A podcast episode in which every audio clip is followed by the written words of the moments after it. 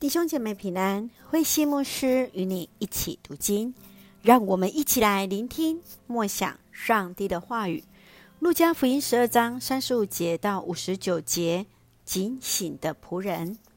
路加福音十二章三十五到四十八节，耶稣提醒门徒，当有如那警醒的仆人，随时好准备自己，束紧腰带，点上灯，预备主人的回来。四十九节到五十三节，耶稣提醒门徒们，他来到世上不是带来和平，而是带来分裂。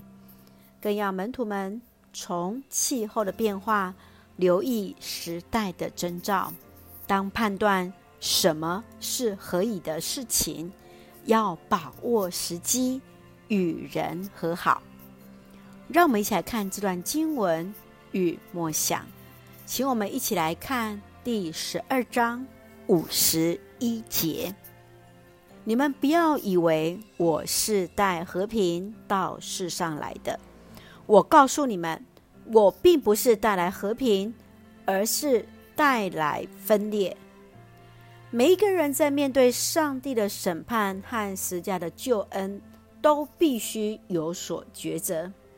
在信仰上，会与那拒绝耶稣的人起了相争。马丁路德面对罗马帝国皇帝，勇敢告白自己的信仰：“这就是我的立场，我别无选择。上帝帮助我。”阿门。圣经的学者巴克里也曾经这样说：“基督教的要义是忠于基督，所以。”分裂是无可避免的。亲爱的弟兄姐妹，你认为耶稣是带来和平，还是分裂呢？你曾经如何面对信仰的抉择？在这样的一个冲突过程里面，你又是如何去做的？求主来帮助我们，让我们有智慧来面对，更勇敢宣告。基督是我们的主，让我们一起来用第十二章四十节作为我们的金句。你们也应该随时准备好，因为人子会在你们料想不到的时候来临。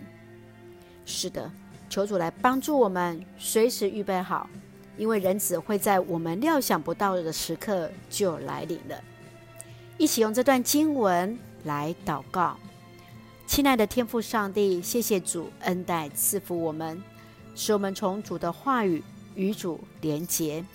求主带领我们的一生，坚定对主的信，持守信仰的脚步，专一侍奉你。谢谢主为我们付出极大的代价，所带来重价的恩典，保守我们随时警醒，等候主的再临。感谢主爱我们，赐福弟兄姐妹身心灵健壮。